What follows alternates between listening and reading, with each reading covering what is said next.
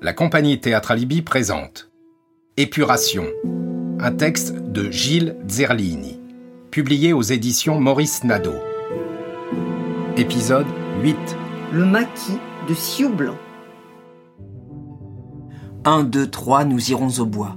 Glière, Vercors, Sioux Blanc et bien d'autres, ils sont allés au bois.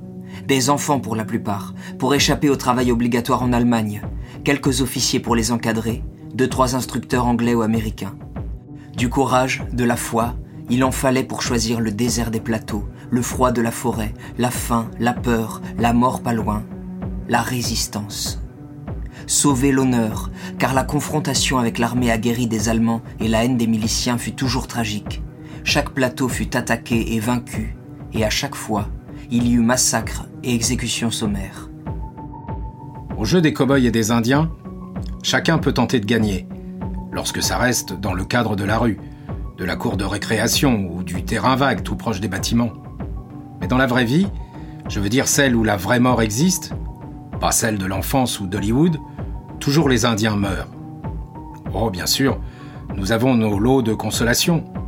La bataille de Little Big Horn, Wounded Knee en 1973, le long périple de Geronimo et des siens à travers les montagnes, deux ou trois films à la médiocre, gorgés de bons sentiments.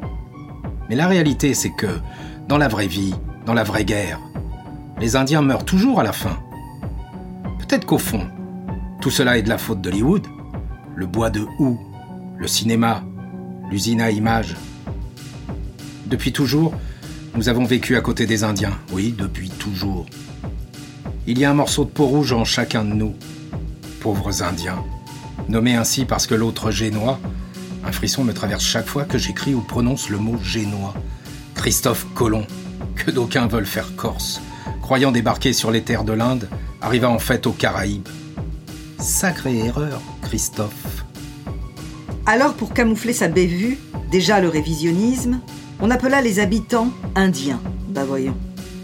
Puis il fallut qualifier le pays. Nouvelle-Inde, Nouvelle-Espagne, puis Amérique pour Americo Vespucci. Du coup, les indigènes passèrent par tous ces noms, pour finir indiens. Mais comme cela n'était pas assez précis, on les qualifia du nouveau terme, poli et correct, d'amérindiens, indiens d'Amérique. Quel massacre, quelle humiliation que de porter ces deux noms mêlés, celui d'un pays qui n'est pas le sien et celui d'un conquérant. Deux erreurs accolées pour en faire une seule, gigantesque et méprisante. C'est souvent comme ça. C'est celui qui gagne qui nomme. Vae victis. Ensuite, il baptise les lieux et les choses comme Dieu le fit il y a longtemps. Parfois en respectant l'usage, ou pas. Oui, c'est lui qui choisit. Les Indiens, je préfère le terme d'indigènes, sont sur leur terre, et ce depuis longtemps. Ils se battent contre des colons qui viennent tout leur voler, des misérables venus du vieux continent, des pauvres contre des primitifs. Ils se battent bien et connaissent parfaitement leur pays. Leur équipement est plus proche de celui du néolithique que de l'époque de la conquête. Ils ne sont pas toujours beaucoup habillés, peignent leurs chevaux et leurs visages, et crient inutilement quand ils attaquent les chariots. Et ça, ça ne sert pas à grand-chose de se peinturlurer et de crier. La preuve, c'est que les Blancs ont gagné. Eux, ils avaient la faim, avaient traversé l'océan, de l'ambition, et portaient sous le bras leur Dieu tout-puissant, et Monsieur Winchester. Alors la résistance, c'est un peu nos Indiens à nous, la peinture et les cris en moins. C'est un peu le courage de l'innocence face à la machine de guerre allemande. C'est la force et l'arrogance de l'enfance face au pragmatisme et à l'expérience des adultes. C'est la bonté face à l'ordre. Au fond, Louis les aimait bien tous ces jeunes, même s'il était un véritable pétainiste Pétain, le vainqueur de Verdun. Dix mois d'une seule bataille, plus de 160 000 morts et bien plus d'estropiés et de blessés. Quant à ceux qui sont vraiment fous et ceux qui jamais plus ne recouvreront le sommeil, jusqu'au terminal Requiescat in pace, on en parle peu. Car les vrais fous et les blessés du cerveau, on ne les compte jamais. Tu parles d'une victoire. C'est difficile à définir une victoire militaire. Qui des Achéens ou des Troyens, a gagné?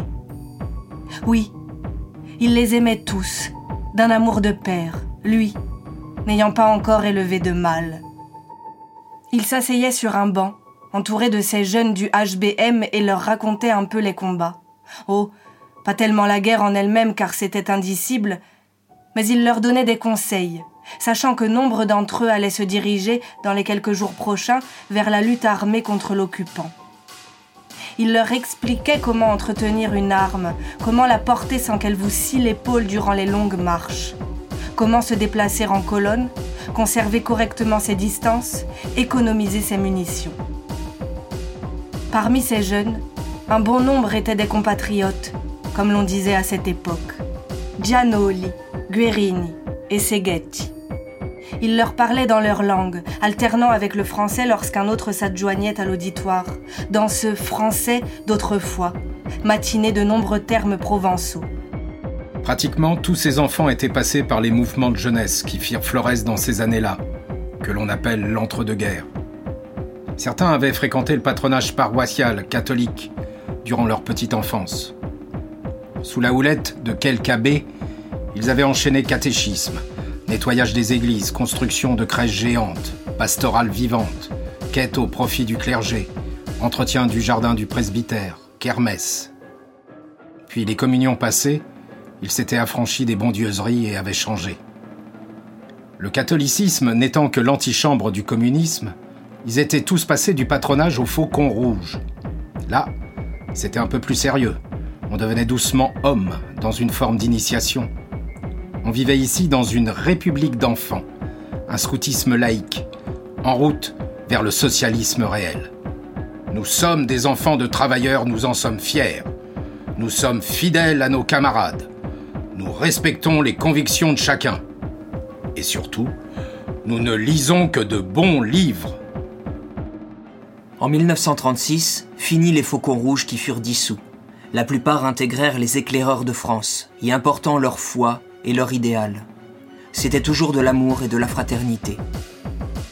À force d'escapades et de randonnées, ils connaissaient tous les sentiers, les sources, les grottes, les raccourcis en sous-bois et les trous d'eau pour se baigner.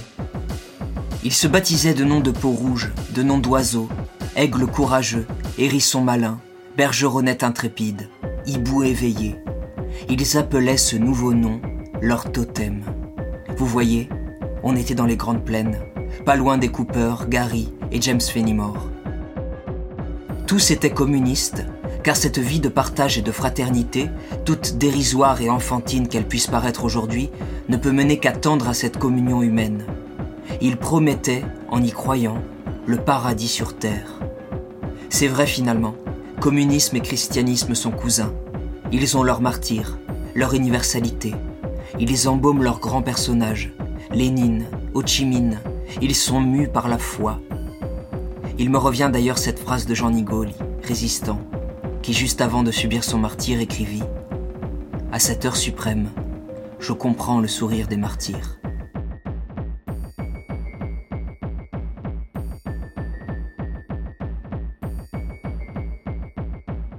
Lui, Louis, ne saisissait pas bien ces idées-là.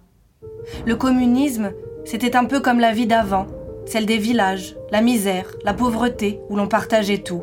Oh, pas par bonté ni par charité, mais par obligation, pour la survie collective, par imbrication, car la survie ne peut se passer du commun, ça oui.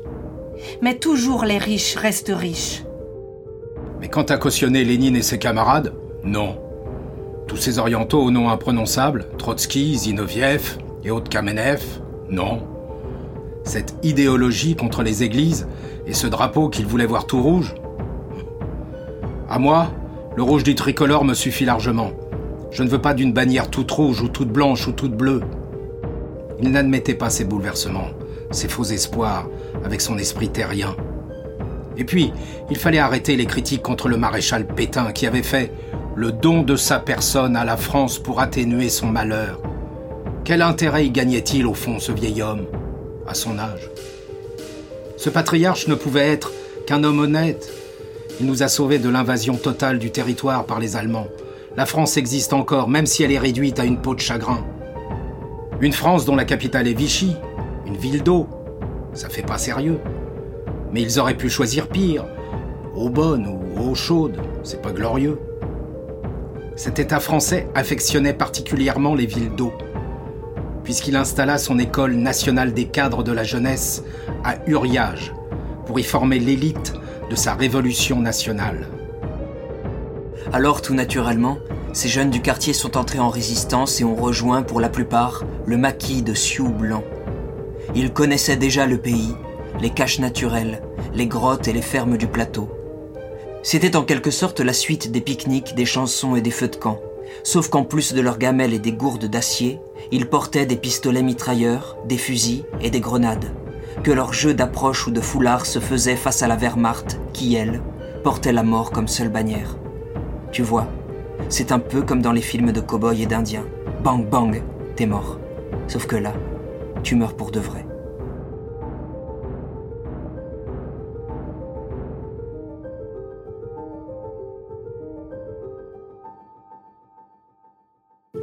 C'était Épuration de Gilles Zerlini avec Lola Bergouin-Gradiani, Catherine Gradiani, Pascal Cesari, François Bergouin.